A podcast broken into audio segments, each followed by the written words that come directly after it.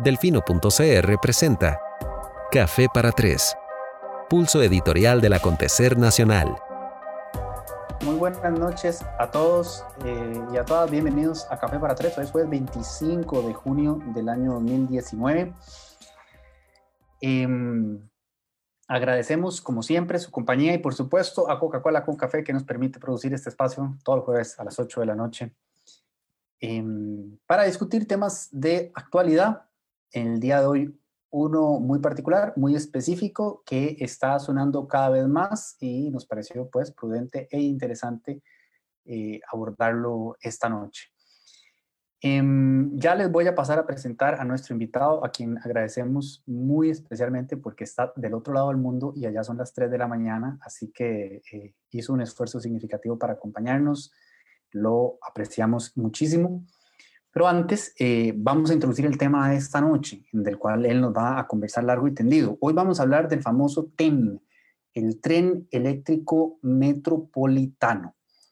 Están pasando tantas este, cosas en Costa Rica en este momento, digamos, solamente COVID ya es suficiente para llenar la agenda noticiosa del día, pero paralelamente tenemos, este, qué sé yo, tenemos UPA, tenemos, hoy tuvimos el tema este, del OIJ, eh, el cementazo revivió esta tarde, eh, bueno, ni hablar de déficit fiscal, de salud, etcétera, eh, educación. estamos en una crisis este, inmensa, dentro de la cual de pronto esto ha quedado un poco en la periferia porque se sabe que algo está pasando con el tren, pero no se tiene muy claro qué. de eso vamos a hablar esta noche, contextualizando un poco los números principales que hay que tener presentes, eh, dónde está ese proyecto en este momento, cuáles son las principales críticas que ha recibido y eh, cuál será su destino. Eso ya será un poco especulativo, pero bueno. A ver, empecemos entonces por, por contextualizar. El tren eléctrico, aquí yo hice la tarea, entonces tengo los apuntes más importantes. El tren eléctrico metropolitano contempla contempla desarrollar un sistema de transporte de 73 kilómetros que en buena teoría atravesaría el gran área metropolitana, es decir, Cartago, San José de la Guardia y Heredia, a, a través de 15 cantones. y se estima o se espera que opere con una frecuencia de entre 3 a 5 minutos eh, a lo largo de 42 estaciones y la intención es que pueda trasladar entre 200 y 250 mil personas por día.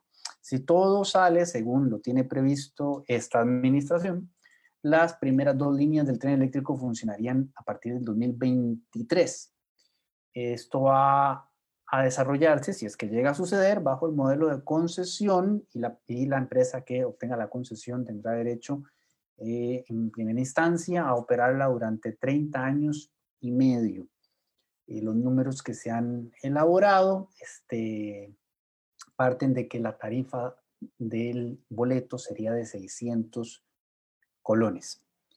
Em, hoy precisamente en la Comisión de Infraestructura se discutió un poquito el tema y a razón de eso llegaron dos documentos distintos, uno de parte de gobierno y otro de parte de la Contraloría. El de gobierno, que ha venido, como muchos de ustedes han visto, haciendo campaña y digamos a través de las principales redes sociales de cerca de 15 figuras de la administración, eh, el de gobierno pues obviamente este, apunta a los aspectos que ellos consideran más importante promover y difundir. Entonces, por ejemplo, en el documento hoy decía que al país le cuesta anualmente 496 millones de dólares eh, la falta del tren, según dice el informe del Estado de la Nación 2018, que acá en la redacción tuvimos una discusión al respecto de si se puede hablar de que le cuesta o si el Estado de la Nación quiso decir que se ahorraría. Ya por ahí empezamos con un montón de bailes de números interesantes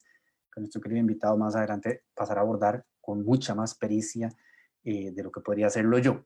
El gobierno también aseguró que el proyecto cuenta con análisis sólidos de prefactibilidad, ingeniería de valor y factibilidad y ha cumplido con todas las etapas de preinversión de Mideplan. Esto también es muy interesante y muy importante, también lo vamos a abordar en el programa de hoy. La posición oficial es, hicimos los este, análisis de prefactibilidad, son súper sólidos, todas las instituciones que tienen que eh, revisarlos los han revisado y todo está de acuerdo a lo que tiene previsto eh, la ley. Ese es el discurso oficial y es el que se ha sostenido este, hasta este momento, más bien a razón de algunos cuestionamientos a ese famoso estudio que ya en adelante, en breve, pasaremos a abordar, el gobierno más bien ha buscado cómo este, reafirmar ¿verdad? la solidez del el estudio.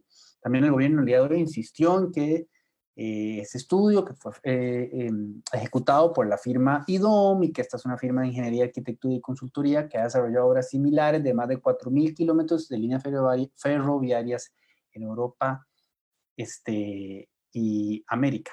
También de eso ya muy pronto vamos a hablar. Ok, em, ¿dónde estamos en este momento? ¿Qué está pasando con el tren? Bueno, actualmente lo que se está discutiendo en el Congreso, específicamente en la Comisión de Infraestructura, es un crédito por 500 millones de dólares que le estaría otorgando o ya tiene aprobado, por así decirlo, eh, el BCIE a, Costa Rica para desarrollar la primera etapa este, del proyecto. Ahí hay un, hay un asterisco.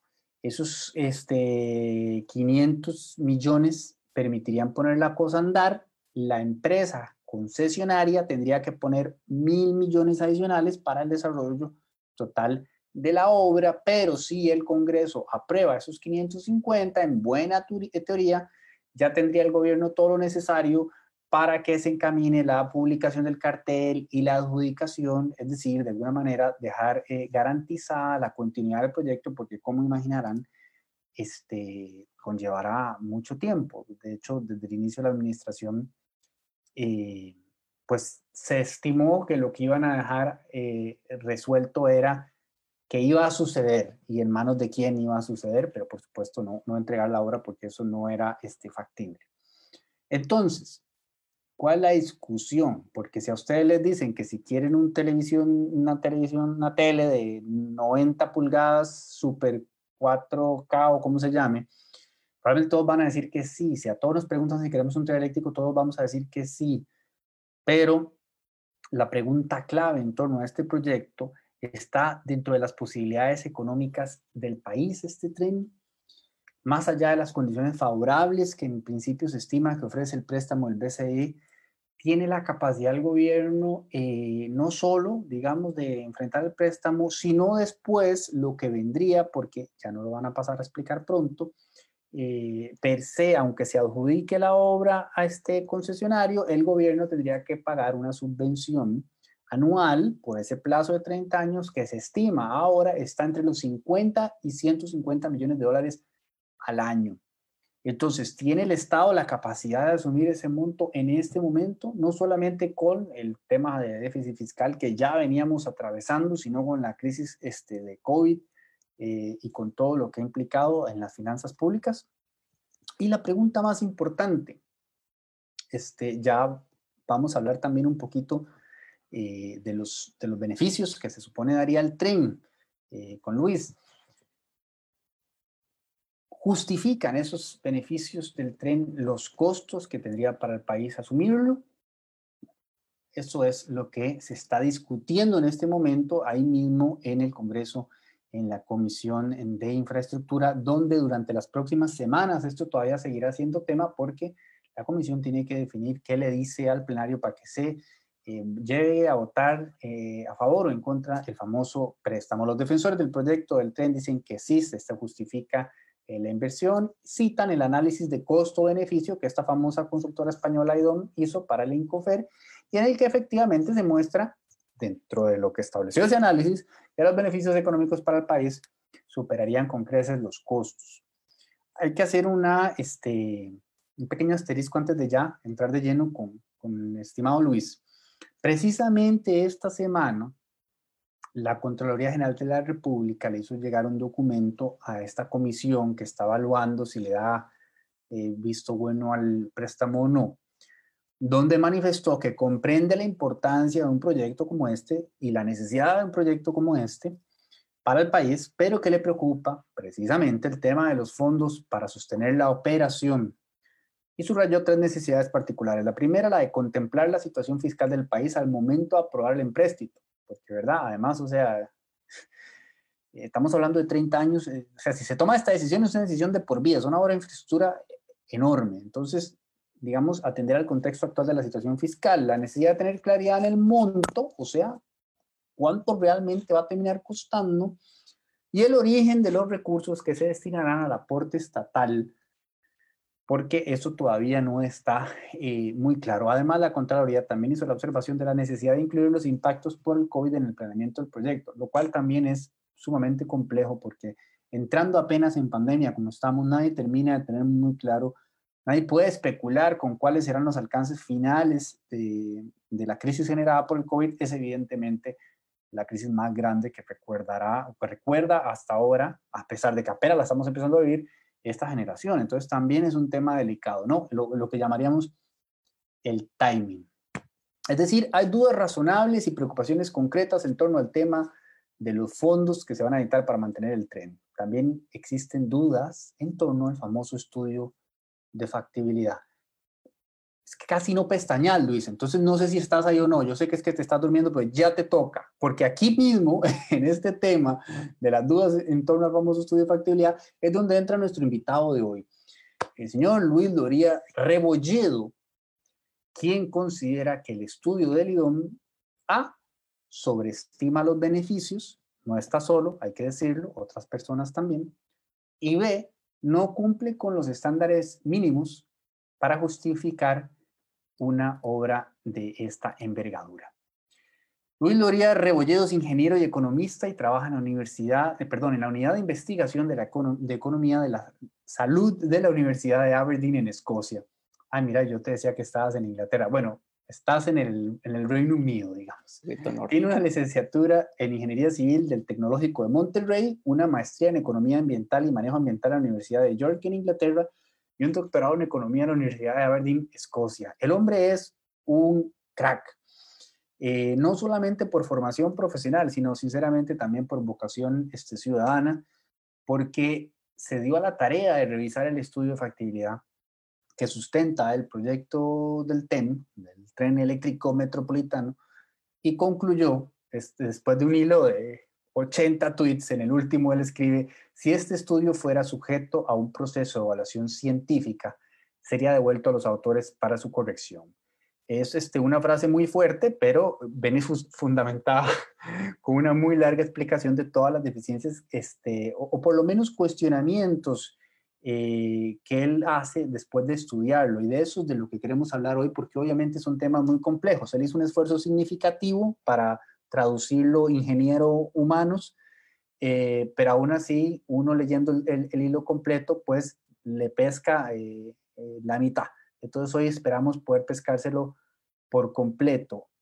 mi estimado Luis, tus principales reflexiones son, y, y, esas son las que me gustaría que abordaras, y por supuesto tomate la tranquilidad de, extenderte cuanto quieras y de, sugerir otros temas a lo largo de la conversación, pero digamos que vos dirías en concreto que las tres principales cuestionamientos que tenés en torno a este estudio, que es de alguna manera, digamos, lo que el gobierno presenta como, miren, esto eh, es lo que permite decirnos vamos adelante con el tren, vos decís que consideras que los beneficios anunciados, que son determinantes para tomar la decisión, están sobredimensionados. Empecemos por ahí, luego hablamos de tus otras conclusiones. Este, ¿Cuáles eh, son las razones por las cuales eh, llegaste a esa conclusión y de cuáles beneficios estamos hablando? Este, evidentemente, lo primero que pensamos es el tema de, de las ganancias económicas, ¿verdad? Pero también se habla del tema de la ganancia de tiempo y calidad de vida y también, por supuesto, se ha hablado del tema del famoso plan de descarbonización. Sé que te tiré mucho de un solo, pero el micrófono es tuyo, hermano. No, gracias Diego, primero por la invitación. Este, es temprano para mí, pero me gusta ese tipo de foros para poder hablar este, con, con calma y tranquilidad y tal vez poder transmitir un poco a, a, los radioescuchos o a la gente que está viendo esto en Facebook Live o en el podcast. Este, tratar de transmitir un poco lo que descubrí cuando hice este análisis. Tal vez primero un poquito el contexto de la evaluación. Este, un estudio de factibilidad para un proyecto de esta magnitud es extenso. Este, comprende miles de hojas, comprende muchas memorias. Hay partes de ingeniería civil, hay partes de ingeniería eléctrica, hay partes de ingeniería ambiental. Este, yo me doy a la tarea de concentrar el análisis mío de mi evaluación en el área de mi conocimiento, que es el análisis costo-beneficio. Ok. Este, el, análisis se llama eso. El, el ACB, ABC, este, ACB, ACB. Este, ¿Qué es un ACB o qué es un análisis costo-beneficio? Es un instrumento que mide o cuantifica más bien los beneficios y los costos de un proyecto, los sopesa a través de una simple fórmula, beneficios menos costos es igual a, si los costos son menores los beneficios, el proyecto se considera costo beneficioso. Este, suena fácil, este, es una simple fórmula, beneficios menos costos. El problema es cuantificarlos. Este, los costos es más fácil porque son cosas que estamos acostumbrados a transar o a comercializar en un mercado. ¿Cuánto vale un tren? ¿Cuánto valen los rieles? Este, esos son lo digo simples o más, menos difíciles de cuantificar. Donde viene el asunto, donde viene el, meollo del asunto es en los beneficios. Esos son un poquito más difíciles de cuantificar porque son cosas que no estamos acostumbrados a comprar, a mercalizar, a, a, ir al mercado a comprar. Este, y por ende es difícil ponerles un valor monetario. Este, tal vez debía haber explicado, cuando hacemos el análisis beneficios menos costos, tenemos que usar una misma medida de valor, usualmente es dinero. Este, entonces ahí volvemos a los beneficios. Bueno, ¿cuánto vale una hora de mi tiempo? ¿Cuánto vale un incremento en calidad de vida? Es complicado este, poder cuantificar esto. Muchas veces se le llaman externalidades. Externalidades positivas, cosas que son buenas, y externalidades negativas, cosas que son malas. Este, ahí viene mi área de conocimiento, yo me dedico a la cuantificación de beneficios. Entonces, de parte del análisis costo-beneficio, yo me concentro mi evaluación en la cuantificación de los beneficios. Yo no toco costos, eso se lo doy a alguien más, me voy a concentrar nada más en los beneficios. Ok. Este, si vos ves los resultados generales del análisis costo-beneficio, sean unos beneficios del orden de los 4.500 millones de dólares a lo largo de la vida del proyecto, los 30 años, al 2056 creo que es, porque el análisis costo-beneficio pone como año de inicial el 2027. Oh. Este, como año primero inicial. Se habla en medios o se habla del gobierno que el proyecto va a estar iniciado en 2025, 2023, diferentes fechas. El análisis costo-beneficio dice que el primer año completo de operación va a ser el 2027. Entonces, este, tal vez es bueno considerar eso desde un inicio. Ok.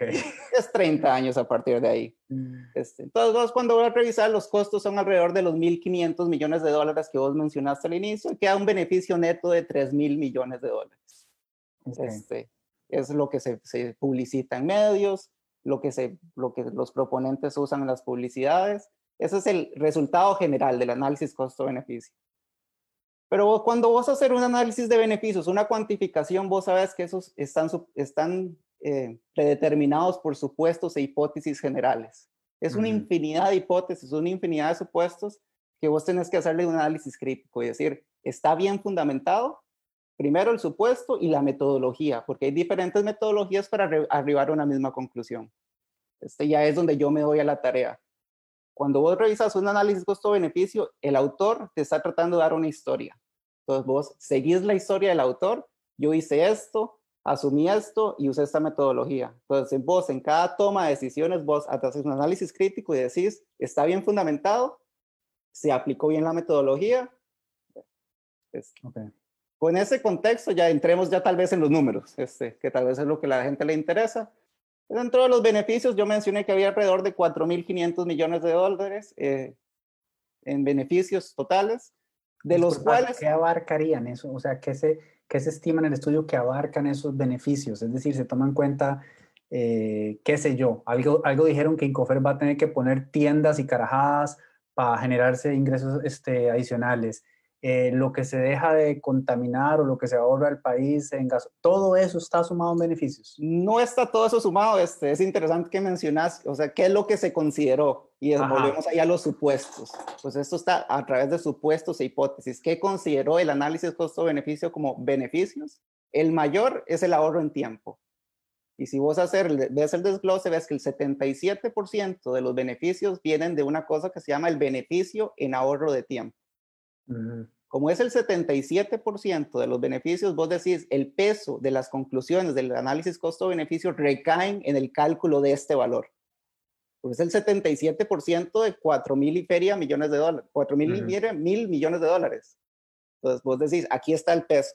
Después hay otros importes en beneficios en, en, en cuestiones de disminución de ruido, disminución de contaminación, menos accidentabilidad, una serie de otros, este, otros importes, pero el, el clave aquí va a ser el ahorro de tiempo. Por eso mismo, porque el 77%, que es alrededor de 3.800 millones de dólares, recae en este valor. Entonces vos cuando estás haciendo este tipo de evaluaciones, que es similar a lo que vos mencionas, una, una revisión por pares, que es una revisión por pares que alguien con el mismo, este, en teoría, con el mismo conocimiento que el autor, revisa que lo que hizo el autor está bien hecho. Entonces yo me doy a la tarea de hacer esto. Este, entonces pues ya reviso el importe y tal vez aquí explicar cómo se calcula el beneficio en ahorro de tiempo. Se, se compone de dos cosas. Una, cuánto vale el tiempo cuánto vale una hora de mi tiempo y eso lo multiplicas por el número de horas que se va a ahorrar. Entonces, suena simple, tal vez este, la, fórmula es cuánto vale mi tiempo en términos monetarios, por cuántas horas y vas a obtener un valor monetario. O sea que se determinó el valor del tiempo del costarricense promedio, por así decirlo. Exactamente, exactamente. Entonces, tal vez empecemos primero, tal vez en la parte más problemática, que fue eso, el valor de tiempo. Entonces, con el contexto que sabemos que el 77% de los beneficios recae en este valor, esto es como una casa de naipes, este es el naipe de abajo. El peso de las conclusiones recae en el cálculo de este valor, un numerito que va a ser central para las conclusiones del estudio. Entonces, vos como este evaluador decís, bueno, vos esperás que los autores del estudio van a poner la mayor rigurosidad, el mayor cuidado, el mayor detalle en el cálculo de este valor. Hay diferentes metodologías para hacer esto. Para un proyecto de infraestructura de transporte, donde los beneficios van a ser en ahorro de tiempo, vos tenés que usar una metodología que sea apegada a la realidad y magnitud del proyecto. Okay. Esto se hace mediante una cosa que se llama un estudio de preferencias. Este, un estudio de preferencias es mediante encuestas, mediante observaciones, vos arribas a ese valor, le preguntas a la gente cuánto vale tu hora, o a través de diferentes instrumentos económicos o econométricos, vos podés derivar cuánto vale la hora de tiempo. Ok. La otra forma, que tal vez es un poco más simple o definitivamente es más simple, es lo a través, a, través de un indexado del salario medio. Entonces vos decís, agarras el salario medio, le haces una indexación y con eso arribas al valor de la hora tiempo, el valor de tiempo, el BDT. Este método es el más viejo de todos, es el más simple. Y dentro de este método hay diferentes formas de hacer el método. Como eso, son muchas las metodologías las que hay. Entonces, mi primera observación es, para un estudio de la magnitud de esto, para un estudio de factibilidad que en teoría costó un millón de dólares, vos esperás que usaran la metodología más rica, la más, la más rigurosa desde el punto de vista técnico. Los autores deciden usar el otro método, el otro donde vos indexás el valor de tiempo del salario. Ok. Está bien, usemos esa metodología. Esa metodología por... Vos, vos, decís que la expectativa era que se utilizara el otro médico, eh, perdón, el otro método por la envergadura del proyecto, este, bueno, también por la inversión que se está haciendo en este estudio. Eh, yo tenía la, la curiosidad, hablas de un 78%, ¿cierto? Sopesado sobre este elemento en particular. Sobre este numerito, exactamente. Ya ese elemento en este tipo de obras de infraestructura vial eh, llama este, tu atención de alguna manera o está dentro del promedio o, es más alto de lo que usualmente eh, se ve en este tipo de estudios? Aquí tal vez entrar un poquito al detalle qué fue lo que encontré. Entonces, cuando tú haces la evaluación, vos tratas de replicar, de verificar los resultados. Pues agarrar su metodología, la haces vos y arribas a ver si arribas al mismo resultado. Ellos agarran el salario medio de Costa Rica, un salario medio, un valor de salario médico de medio que es alrededor de los 400 mil, no, 460, 460 mil colones al mes. Ok. Este, si vos vas al INEC, vos te vas a dar cuenta que es alto. El salario medio está por alrededor de los 200 mil. Este, El ingreso medio está alrededor de los 345 mil. Ahora, hay un argumento de decir, en estadística hay dos cosas, hay dos unidades de, de, estadísticas, está el medio y la mediana. Cuando vos tenés una distribución inequitativa de salario, vos tenés que usar la mediana, no el medio. Los autores deciden usar el medio, que está un poquito ah. más, digámoslo, este, sesgado hacia, hacia arriba, pero bueno, está bien. Dentro de estas metodologías, los asesores asumen un salario medio para todo el mundo. Entonces, ellos asumen que todo el mundo va a ganar lo mismo. Ellos no caracterizan la heterogeneidad, la distribución de salarios. Ellos asumen todo el mundo gana lo mismo y todo el mundo trabaja 208 horas. Entonces, ellos agarran esos 460 mil y después hay una metodología donde vos tratas de indexarlo. Reviso la metodología y ellos dicen que ellos se basan en una guía de la Unión Europea. Esa guía yo la conozco bien porque la he usado antes. Y ellos agarran ese valor y lo multiplican por 1.4, es decir, lo sobrecorrigen por un 40%. Eso me pareció extraño porque están agarrando el salario medio, alto como queda, y los todavía lo están sobrecorrigiendo. Dije, qué raro. Y ellos dicen, argumentan que lo hicieron siguiendo la metodología de la guía de esta de la Unión Europea, que en el hilo yo pongo el, el, link para que la gente la revise y, la revisa a detalle. Revisando, digo, a lo mejor es una malinterpretación de lo que dice la guía, porque ellos argumentan que usaron el 40% para diferenciar lo que es el valor de tiempo de viajes de trabajo y valor de tiempo viaje de ocio. Esto es algo común que se hace en la cuantificación de beneficios. Vos tenés que decir, los viajes de trabajo usualmente valen más que los viajes de ocio. La metodología lo que dice es que vos tenés que separarlo y tenés que dividirlo. Por alguna razón, en vez de dividir, los autores multiplicaron. Es decir, lo sobrecorrigieron. Después lo dividen, hacen una ponderación y a través de una regla de tres llegan a un valor de tiempo que es alrededor de los 2.200 colones por hora, más o menos. Y me pareció un poco alto. Entonces, usualmente esto lo comparas con el salario mínimo para decir, ¿está alto o no está alto? El salario mínimo en Costa Rica está alrededor de los 1.500 colones más o menos. Entonces, el valor de tiempo es mayor que el salario mínimo. Eso me pareció raro. Yo en mi hilo hago comparaciones con estudios de preferencia que han sido uno que existe de hace 20 años, que fue hace tiempo, y aquí hay que tener cuidado cuando vos comparas entre metodologías, pero te da una idea para anclar el valor y decir, sospecho está sobredimensionado. ¿Por cuánto? No sé, pero mis sospechas, mi evidencia me está diciendo que está sobredimensionado. Mi conocimiento, mi experiencia me dice está sobredimensionado. ¿Por cuánto? Agarremos ese estudio para anclar el valor. Entonces, si vos anclas el valor con ese estudio, la sobredimensión está en el valor de 2. Entonces, el valor de tiempo está sobredimensionado. Yo estimo que no por un factor de 2. No te puedo decir por cuánto, porque por lo mismo, entre metodologías es, diferente, es difícil comparar. Pero de la metodología, cuando vos tratas de reproducirla, existe un error de método grave, que es esa, esa sobrecorrección que nadie me ha sabido explicar por qué lo sobrecorrigieron. Está la utilización de un salario medio más alto de lo que reporta el Instituto Nacional de Estadística. Y digo, qué raro, ¿por qué? O sea, no encuentro la explicación y nadie me ha sabido explicar por qué está ese valor sobredimensionado. Entonces ahí es donde yo llego a la conclusión.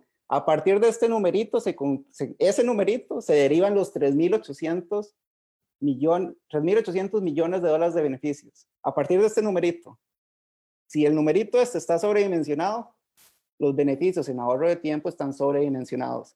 Si los beneficios de ahorro de tiempo están sobredimensionados, los beneficios netos están sobredimensionados. O sea, no te puedo decir por cuánto.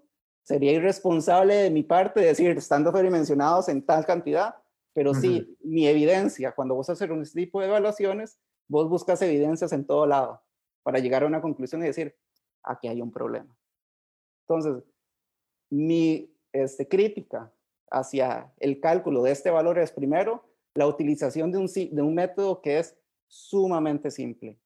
O sea, es que no sé cómo ponerlo esto de manera coloquial, pero es la forma como se calculó el valor de tiempo, este valor central para la conclusión del análisis costo-beneficio, se pudo haber hecho en una calculadora de celular. Me parece que eso no es apegado a la magnitud y a la realidad del proyecto. Vos lo dijiste antes, este es el proyecto más grande de infraestructura que tiene esta generación. Tal vez la próxima, estamos hablando de 1.500 millones de dólares. Me parece que la magnitud del proyecto demandaba el uso de un método un poquito más riguroso. El estándar en este tipo de estudios ante un proyecto como este, en efecto, sería entonces, ahí sí podríamos hablar de un consenso, utilizar el método más riguroso que no se utilizó. Utilizar un método más riguroso. Dentro de este método, donde vos indexas el valor del salario medio, hay otras formas de hacerlo más riguroso, donde pues, tal vez puedes caracterizar las diferencias en horarios. El Estado, el informe Estado de la Nación usa ese método un poquito más riguroso. Invito a, los, a, los, a las personas que están oyendo, si, ellos, si usted revisa el anexo 7 del Estado de la Nación del 2018, viene la explicación de cómo se hace el método. Yo hubiera esperado que al menos ese método se hubiera usado.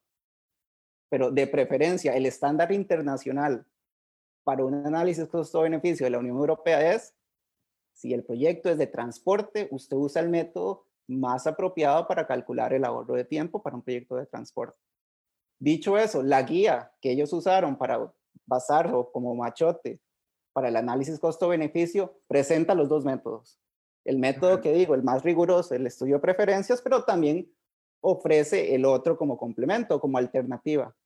Pero ofrece una serie de recomendaciones para no tener que asumir que todo el mundo gana lo mismo, para darle un poquito más de riqueza.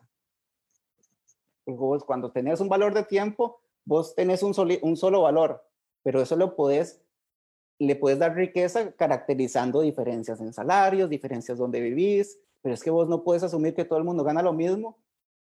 No puedes usar el promedio simple, así lo decimos en la estadística. Vos tenés que usar parámetros de una distribución. Este, y esa es mi primera principal crítica, porque primero encuentro simplificaciones y lo más grave, en un método que ya es simple como quiera, un error de método gravísimo, que es esa sobrecorrección del 40%. Ajá. Este, me parece que es una malinterpretación de lo que dice la guía de la Unión Europea.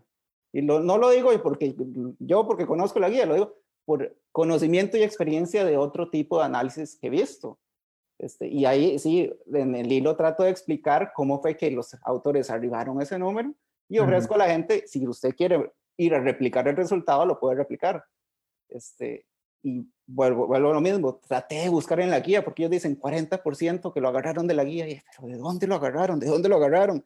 Busqué en la guía alguna referencia, algún 40%, y la única referencia es esa diferenciación entre viejas de ocio y trabajo. Entonces, sí, en mi, en mi criterio sí siento que es una mala interpretación del método que da como origen un sobredimensionamiento de los beneficios. Este Ahora, ese sobredimensionamiento de los beneficios, eh, si se hubiese utilizado el otro método más estricto y más complejo y más completo, hubiese sido más difícil de alcanzar. Es decir, la utilización del método sencillo facilita inflar los números si fuese necesario lo facilita, pero aquí quiero ser muy claro, el estudio de preferencias no te podría decir qué va a pasar, porque un estudio de preferencias es lo que se observa, o lo que se observa, es un estudio empírico. Este es, es, una fotografía en el tiempo. Si vos haces un estudio de preferencia hoy, el resultado que vas a tener hoy va a ser diferente si haces el mismo estudio de referencia en dos meses. Este, entonces es difícil por mí saber, es, es menos difícil este, cocinar los números de alguna manera, llegar a la conclusión que querés a través de un estudio de preferencias. Cuando vos haces el otro método, vos podés hacer ahí una serie de, supuestos para llegar a, números que vos, que, era, que, que, vos pensás son más favorables para el proyecto. No estoy diciendo que eso pasó, pero sí es posible. El estudio de preferencias, como es empírico, vos corres modelos econométricos y el modelo econométrico te da, te da el valor. Cuando vos usas el método indexado, eso está supuesto, está bajo el supuesto de qué salario usaste, cómo lo ponderaste, cómo dividiste eh, viajes de ocio y trabajo. ¿Sí me, entendés ahí? sí. Entonces, sí, mi, mi, crítica es eso, la simplificación, que yo creo que no es digna del proyecto. Este, vuelvo a lo mismo, es que el, y si vos revisas el análisis costo-beneficio, este, este, numerito sale de una tabla de Excel que está mal copiada, literal está mal copiada, se ve dónde copiaron la tabla de Excel de Excel al, al, documento, el análisis costo-beneficio, porque todavía tiene las, las banderitas esas que, que, suceden cuando haces un error en Excel. este, digo, un poquito más de cuidado. Este, bueno, si costó un millón de dólares, sin duda. Este, es, esa es mi, mi primera gran crítica, mi primera gran este, observación que le tengo al estudio.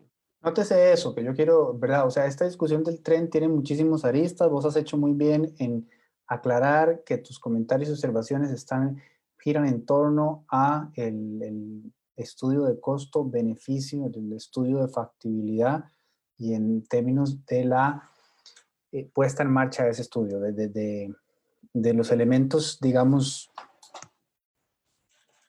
de ejecución del estudio de factibilidad. De eso es de lo que vos estás hablando. Eh, otro tema es ya incluso hablar del tren en general y demás, sino que hay razones para pensar que ese estudio eh, no está a la altura del estándar que debería, especialmente tomando en cuenta el precio. Me han entrado, me hacen llegar algunas consultas. Esta está súper interesante. Luis dice, entiendo que se indica sobre estimaciones del estudio de factibilidad de que la metodología no es correcta o sobreestima y así. Me queda claro pero como al final no es algo con ciencia cierta, porque de una u otra se suponen cosas por la naturaleza misma, digamos, del tipo de estudio, y que de todas maneras, por lo que entiendo, ninguna metodología que tiene que trabajar con este tipo de elementos, eh, me imagino que se refiere a beneficio, ¿verdad? Es ciencia exacta. ¿No significaría eso de alguna manera que al final las revisiones de pares tampoco podrían ser exactas porque puede que no haya entonces un consenso. Creo que está interesante la pregunta, o sea, como estamos trabajando con estos indeterminados y tenemos que trabajar un poco con especulación, eh, creo que la, la pregunta es, es, apunta algo interesante. ¿Qué, qué, qué, tenés que explicarnos? Eh, creo que es una pregunta interesantísima y, y, va más allá de lo que es el método científico. Este, primero, tal vez este, explicar que el análisis costo-beneficio o el estudio de factibilidad más en general forma el fundamento técnico para la toma de decisiones de si vos haces un proyecto o no. Es determinante entonces. Es el fundamento técnico, es la forma como el proponente está diciendo el proyecto como está diseñado obedece a las necesidades para atender el problema en mano. Entonces es muy importante que haya rigurosidad técnica y científica detrás. Ahora, una revisión por pares, por el hecho que yo revise el estudio, no quiere decir es que Luis Loría tiene la razón. Luis Loría dijo que está mal, está mal. Por eso, parte de mis recomendaciones tras yo hacer la evaluación y tal vez aquí explicar un poquito por qué hice la evaluación, la hice porque nadie la hizo.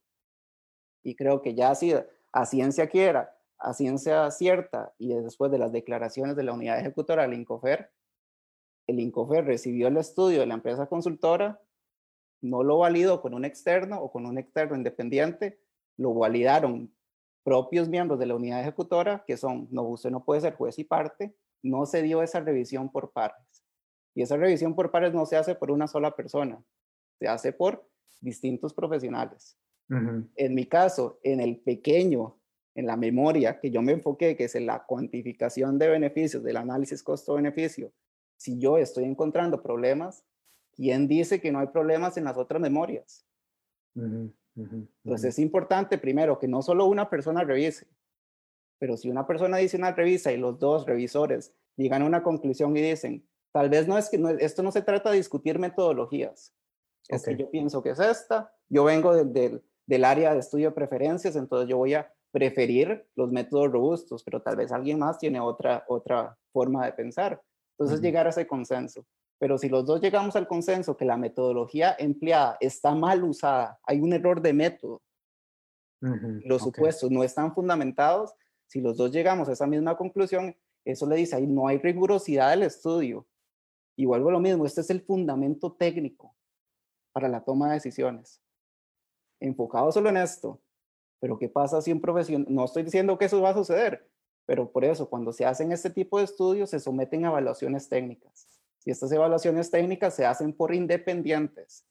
Usted no puede ser juez y parte a la hora de hacer una revisión, porque ha habido discusiones en medios y discusiones este, que se han suscitado a través de, después de los cuestionamientos iniciales que yo hice, ah, es que la consultora lo revisó y después llegó a nosotros y nosotros lo revisamos. Es que así no se hacen las cosas en, eh, eh, y en esto quiero decir, este, el proyecto se vende como un proyecto de primer mundo. Bueno, entonces hagamos metodologías del primer mundo. Para desarrollar un proyecto usted tiene que hacer una revaluación independiente porque esa evaluación independiente usted tiene que verificar resultados. Usted tiene que agarrar los resultados del análisis y reproducirlos. A todas luces, esto no se dio.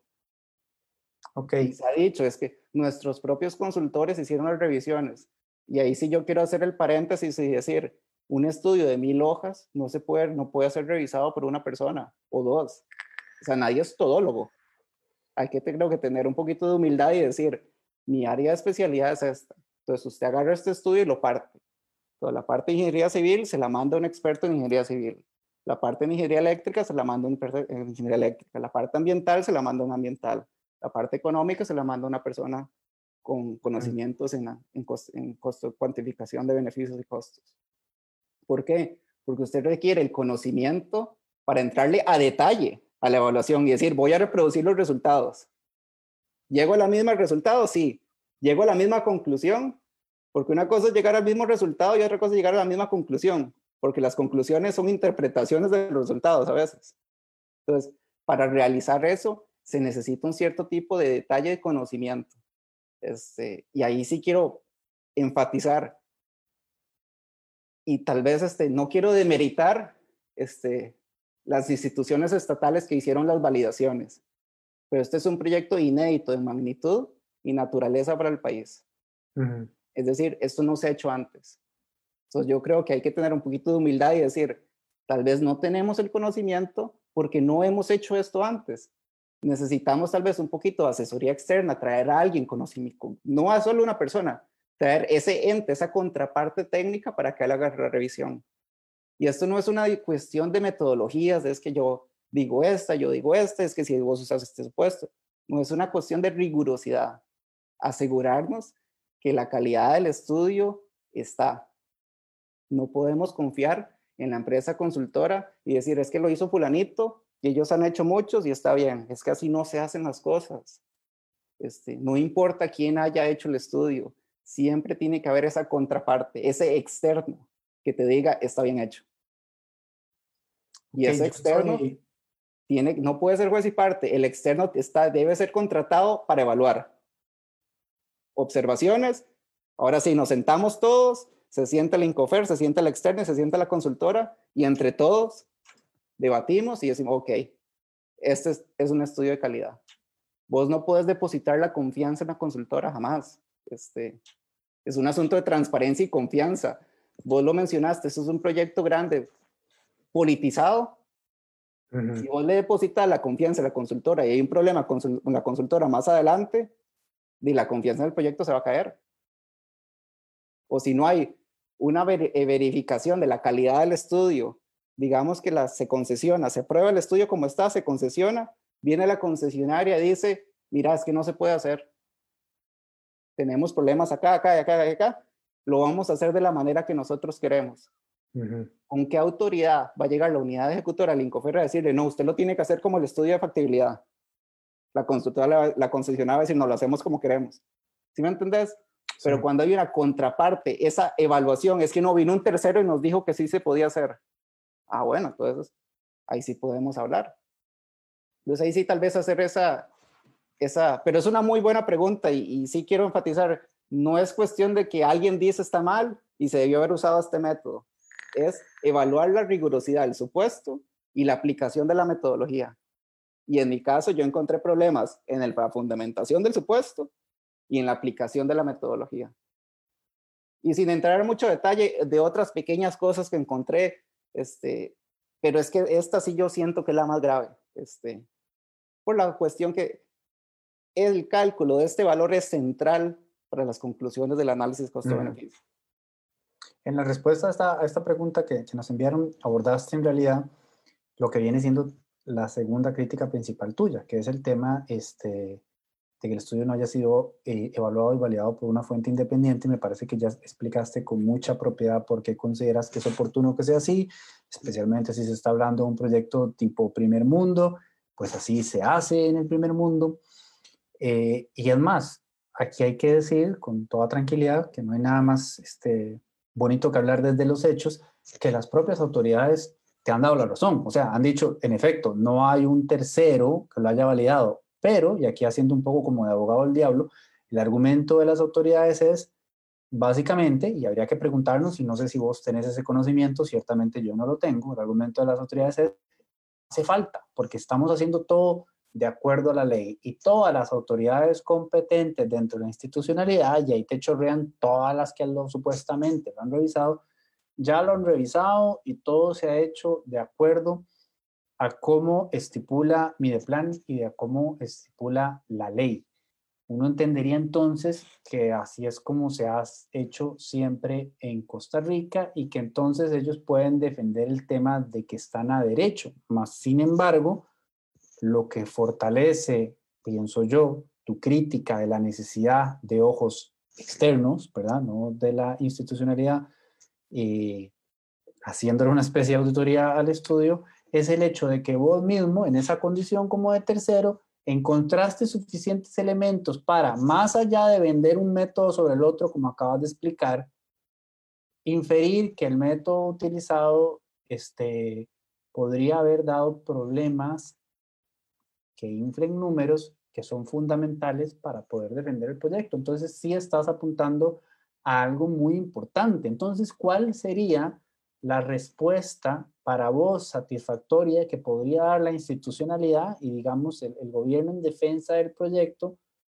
para poder em, desmentir o por lo menos confirmar que las sospechas que has eh, levantado a partir de ciertos eh, números irregulares que has encontrado no son de recibo. O sea, ¿cuál sería el paso correcto de la institucionalidad en esto en específico, que es lo que estamos abordando hoy, el tema de costo-beneficio y el estudio que hizo la empresa española?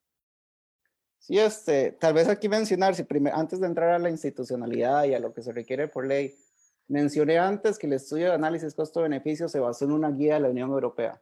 Ajá. Y está, eso está al principio, en el primer párrafo. Nosotros nos basamos en esta guía de la Unión Europea para calcularlo, para usarlo de machote. Y si vos revisas la guía de la Unión Europea, la usaron de machote. Uno de los aspectos centrales de la guía de la Unión Europea es que se tiene que hacer una verificación por parte de un revisor.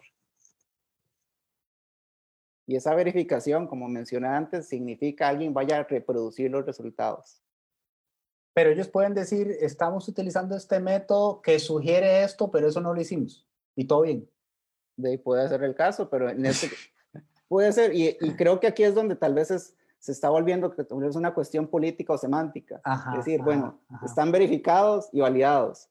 Bueno, pues están verificados y validados por quién? ¿Están realmente validados? La institucionalidad trató de reproducir los resultados.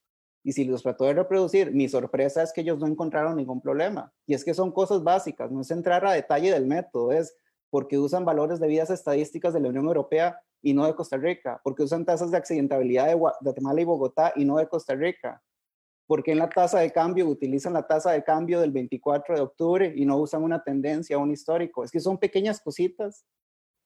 Que vos mencionaste otra, que vos decís el tema de tren contra no tren únicamente y tal vez sí, este, y esa es tal vez mi otra gran segunda crítica. Tercera. tercera, este, tal vez la, la, falta de evaluación es lo que engloba todo. Porque una evaluación hubiera detectado todas estas cosas. Y tal vez mi, mi, mi, otra gran crítica, tercera, segunda o cuarta, este, es en la cuestión de la modelación del escenario. Ajá. Entonces, cuando ellos tratan, usted, usted realiza este tipo de estudio de factibilidad, usted estima una cosa que se llama el modelo de demanda. El modelo de demanda le va a decir a usted cuánta gente usa el carro, cuánta gente usa el tren, cuánta gente usa el bus. es un modelo de transporte que le va a decir las proporciones modales. Dentro de ese modelo de demanda no se especifica, pero yo sospecho de ver los estudios de prefactibilidad que ellos asumieron una simplificación que se llama unidemanda. Es decir, se asume que las personas usan un solo modo de transporte a la vez. Cuando hay sistemas de transporte integrados, eso realmente no sucede. a menos que usted viva a la par del tren, usted tiene que llegar a la estación de tren de alguna manera. Llega en bicicleta, en bus, caminando, en patineta, en algo llega.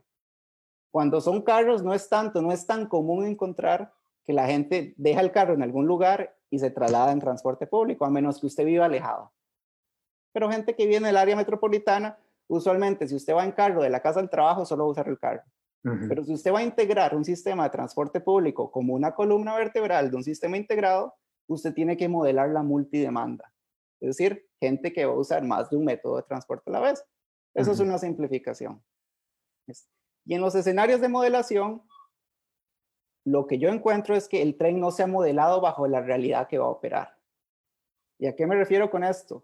Uno de los mayores atractivos del tren es que va a fomentar la intermodalidad o las nodos de interconexión modales, donde usted va a poder usar el bus, se va a poder bajar en metro, en tren, después va a poder usar el bus otra vez, un sistema integrado. El problema es que cuando ellos en el escenario de modelación no modelaron el tren como una columna vertebral, modelaron el sistema de ruta de bus actuales y le pusieron el tren encima. Y así no es la realidad que va a operar el tren. ¿Por qué? Porque se está vendiendo bajo la idea que el tren va a ser la columna vertebral de un sistema. Eso quiere decir que se está vendiendo bajo la idea de que el tren llegaría a operar eh, en un escenario donde la famosa sectorización de la que tanto se habla se va a dar. Eso es lo que se vende, pero eso no fue lo que se modeló. Ok, ok. ¿Y por qué insisto en la sectorización? Vos hablaste de la demanda esperada del tren. La demanda esperada del tren es de los 200 mil pasajeros al día. Suena como mucho, pero es que tal vez dimensionémoslo un poquito. Al día en bus se movilizan 1.200.000 personas. ¿Dónde? ¿En la área metropolitana? En el área metropolitana. Eso es seis veces más que la demanda proyectada del tren. Solo la ruta Guadalupe-Moravia mueve al día 200.000 personas. Solo la ruta Guadalupe-Moravia. La ruta Atillo a la Juelita mueve 190.000 personas. Dimensionémoslo. Y el tren va a mover 200.000 personas el tren no eh, puede ser la columna vertebral del sistema. Y si nosotros agarramos el modelo de demanda del estudio de factibilidad y lo calculamos, la proporción modal del tren es del 4%. Se habla de 50 millones de, viajes al año en tren. El problema es que en el área metropolitana se dan cientos de millones de viajes al año. Entonces, cuando haces el cálculo, vos encontrás que el tren va a movilizar el 4% de los viajes.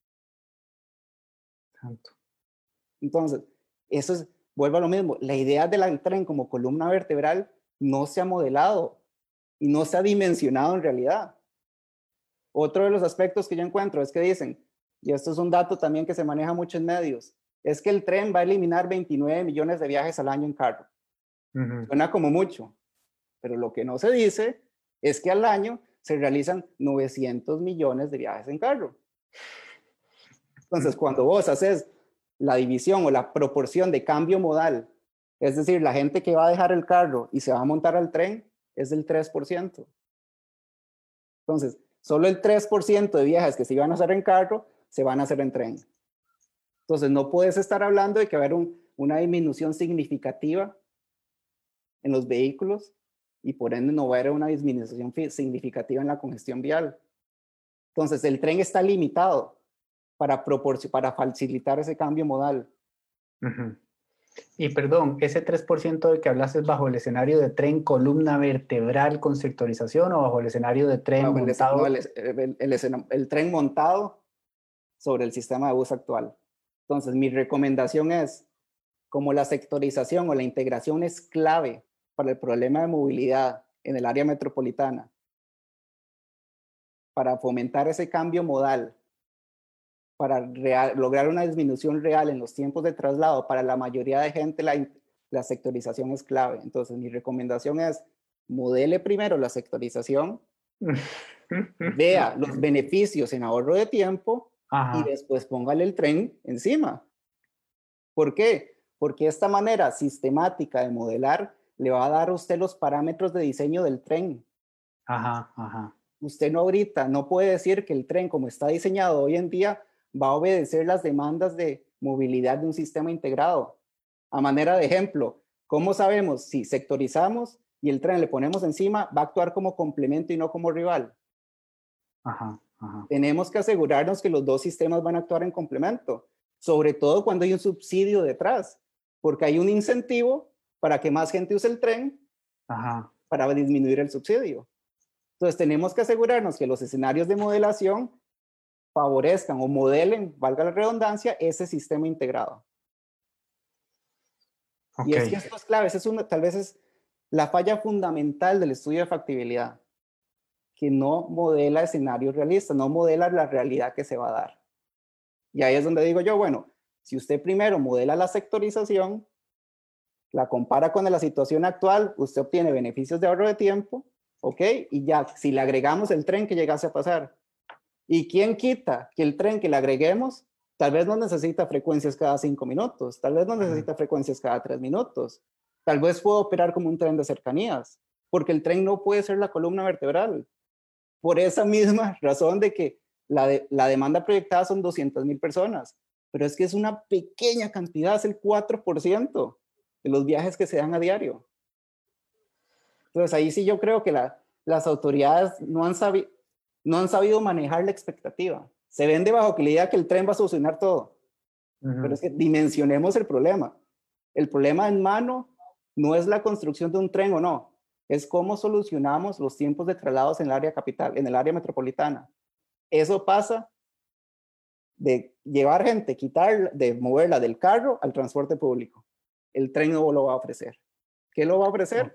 La sectorización. Pero entonces, esto, yo sé que, yo sé que lo que te va a preguntar no es el, punto que estás abordando, que por dicha quedó muy claro, eh, pero me queda la duda en torno a si el hecho de que no contemple la sectorización, eh, más que un error, es porque del todo están renunciando a la capacidad que pueda tener el país de ponerla en marcha. Y si eso fuese así, que bueno, sabemos que ha sido una batalla de décadas, entonces de verdad el tren, como vos decís, no vendría a ser pues la, la, gran solución que tanta gente espera, porque esa gran solución pasa sí o sí por la sectorización, pero el hecho de que el propio estudio se monte sobre la situación actual y no sobre una eventual sectorización inferir vos que de alguna manera sugiere que se está dejando de lado la posibilidad de la sectorización o es un escenario optimista de hagámoslo con esta situación de mierda actual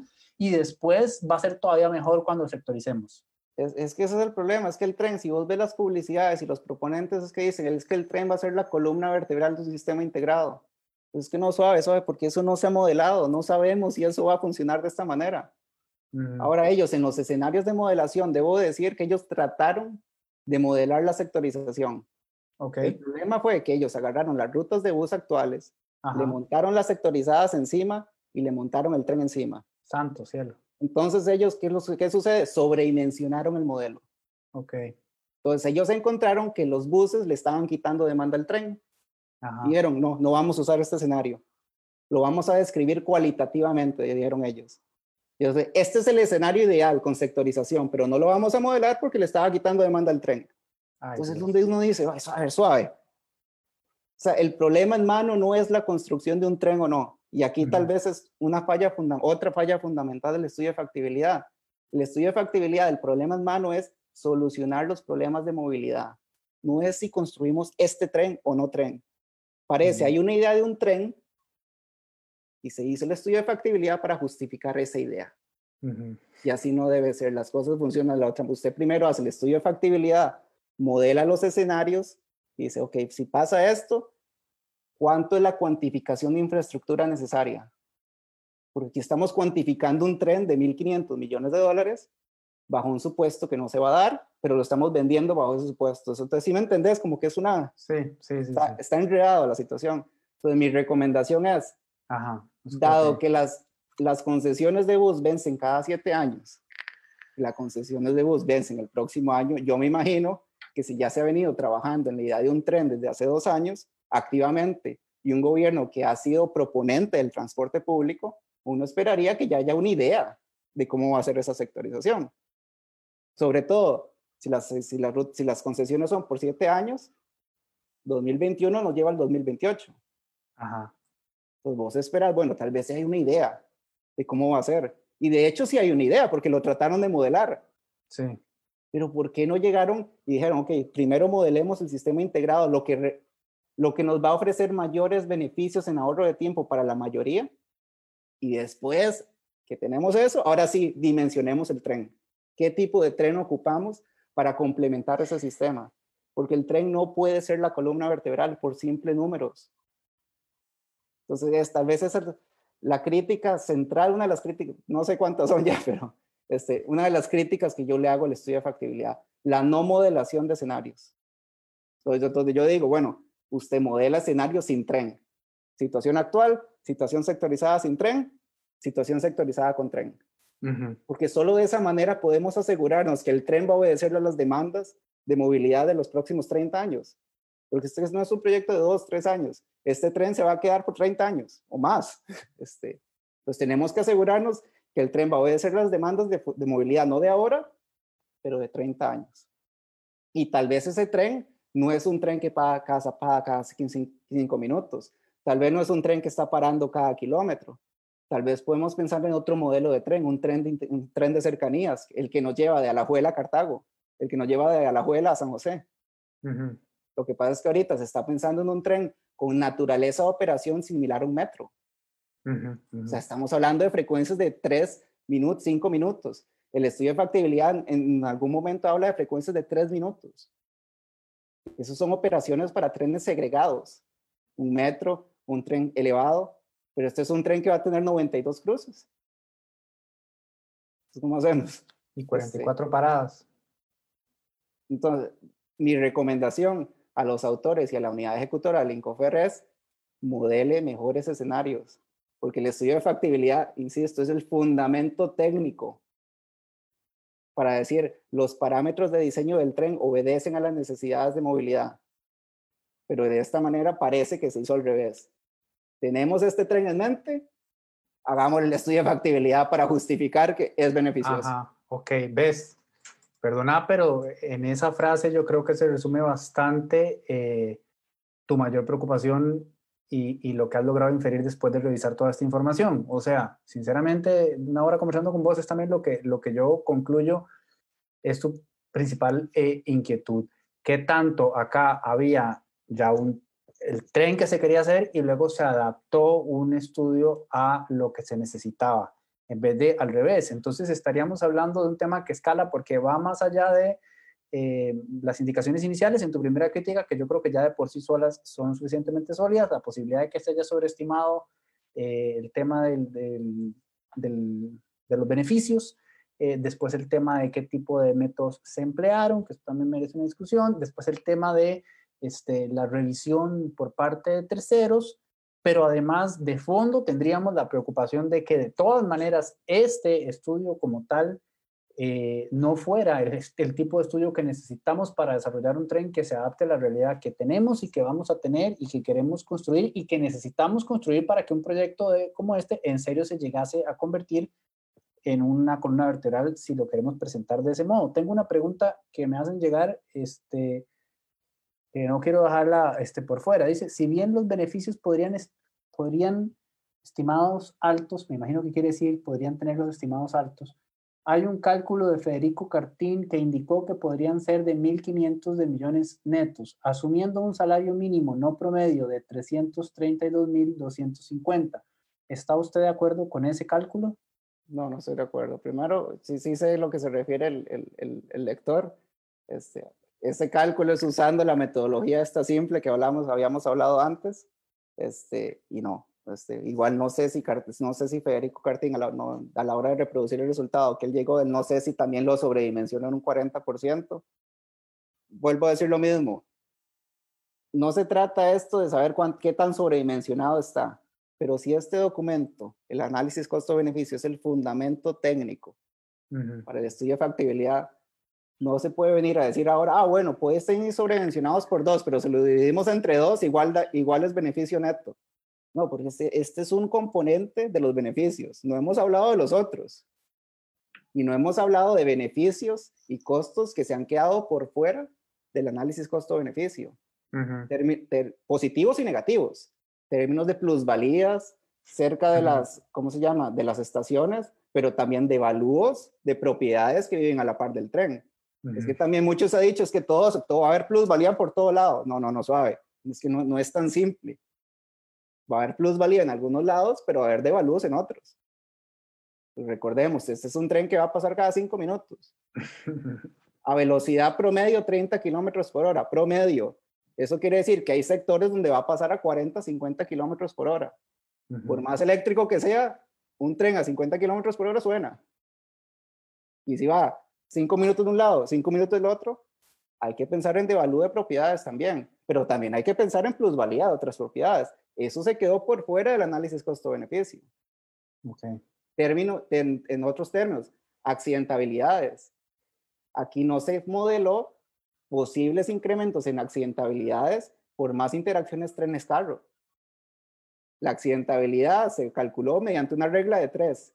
Ellos agarraron una tasa de accidentabilidad de Bogotá y Guatemala, le hicieron una regla de tres. ¿Cuántos menos viajes en carro van a hacer? Y llegaron a ese número. Pero no se hizo un análisis comprensivo.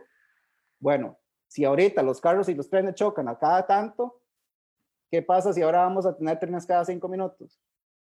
Pasando a velocidades más altas, más silenciosos. Entonces, todo ese análisis no se ha hecho. Entonces, si yo creo que no estoy de acuerdo en decir, bueno, es que si, igual si los dividimos los beneficios, igual es costo-beneficioso. No, este es el fundamento técnico. Este es el documento base. Con esto usted llega y dice, el tren se puede diseñar de esta manera. Y a mí me parece, de lo que yo analicé, yo encontré errores. Si yo encontré errores, me hace pensar que si otra gente revisa otros, otras memorias, puede y encuentre, tal vez no errores, pero limitaciones. Ok. Y vuelvo a lo mismo, si usted concesiona esto y se lo da al concesionario, el concesionario dice, oye, suave, no se puede hacer. Hay que cambiarla acá, hay que cambiarla allá. Entonces, ¿sí me entendés? Este, por eso es tan importante. Un proyecto de primer mundo requiere metodologías de primer mundo. Es que esto no es hacer el costo-beneficio por hacerlo. Es que cumplió su ciclo de vida. No, no, no, no, no, no, no. Este documento, así como se ve, es el fundamento técnico para la toma de decisiones. El qué tren queremos, si queremos tren, qué tipo de tren, todas esas son decisiones que se basan en ese documento. Entonces, es importante que el documento tenga la rigurosidad que merece el proyecto. No sé si eso contesta la pregunta. Sí, yo creo que sí. Este, a ver, para los que se unieron un poco tarde, para quienes nos están escuchando en vivo eh, o, nos escucharán diferido, Luis hoy nos habló propiamente del estudio de factibilidad. Él se este, circunscribió a esa discusión que, como muy bien ha explicado, es sumamente importante porque ese es el, el documento que dice vamos y vamos por este camino. Sobre eso, hay otra serie de cuestionamientos que el país tiene que empezar a discutir, como los que la Contraloría señaló esta semana, por ejemplo, el tema de cómo va a ser el Estado para financiar este, los 50, de 50 a 150 millones este, de dólares anuales que habría que darle al concesionario modo de subvención. Esa es otra conversación que todavía está pendiente y que no es lo que estábamos abordando hoy. Hoy nos dedicamos a hablar del estudio de factibilidad y los motivos y las razones por las cuales eh, Luis hizo los cuestionamientos eh, que hizo y hoy hace las recomendaciones ¿Qué hace. Yo quisiera entonces quizás cerrar eh, preguntándote, a ver, en el escenario más feliz, digamos, partamos de que vos estás equivocado, que, que, que, que, tus números y tu análisis estuviese incorrecto. ¿Cómo podría, porque a mí me queda bastante evidente que tu recomendación neta es hay que hacer otro estudio y hay que hacerlo con estándares de primer mundo para un proyecto de primer mundo. En eso yo creo que estamos claros y coincidimos.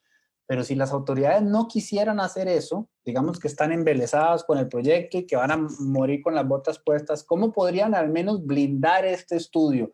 ¿Qué podrían hacer para probar que este estudio está en, en esos estándares y que cumple con todos los criterios que debería cumplir si se aspira a un proyecto de esa naturaleza? Consensuar, traer gente experta. No se trata de que lo que yo dije es la, la verdad absoluta y esa es una de las razones por las que hice el hilo original.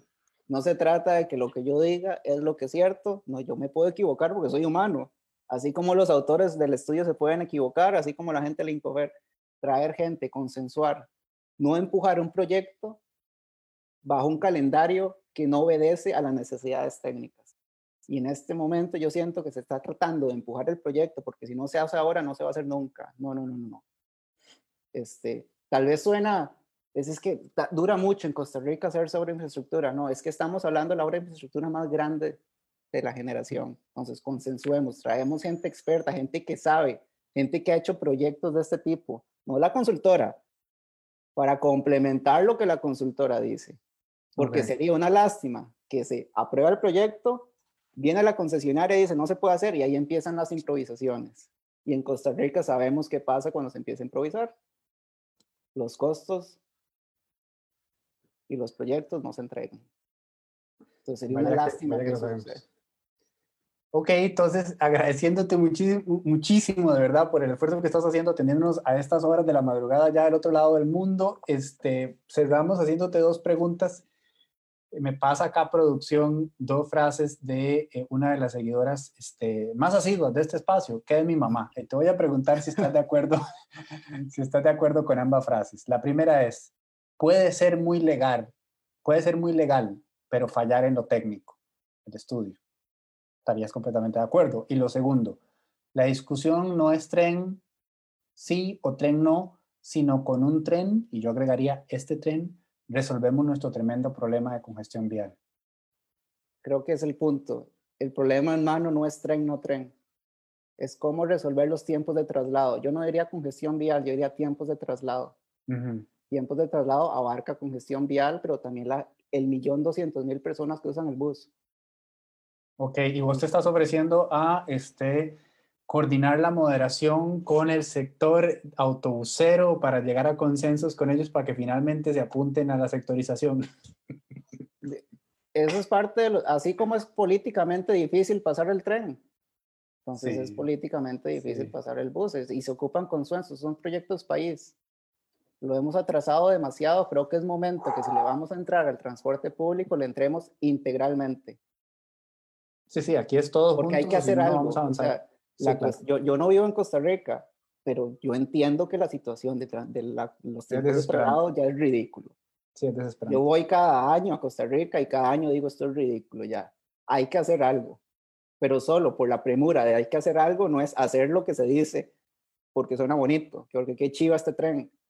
No, fundamentado técnicamente y manejar expectativas el tren como está no es la columna vertebral, no puede ser.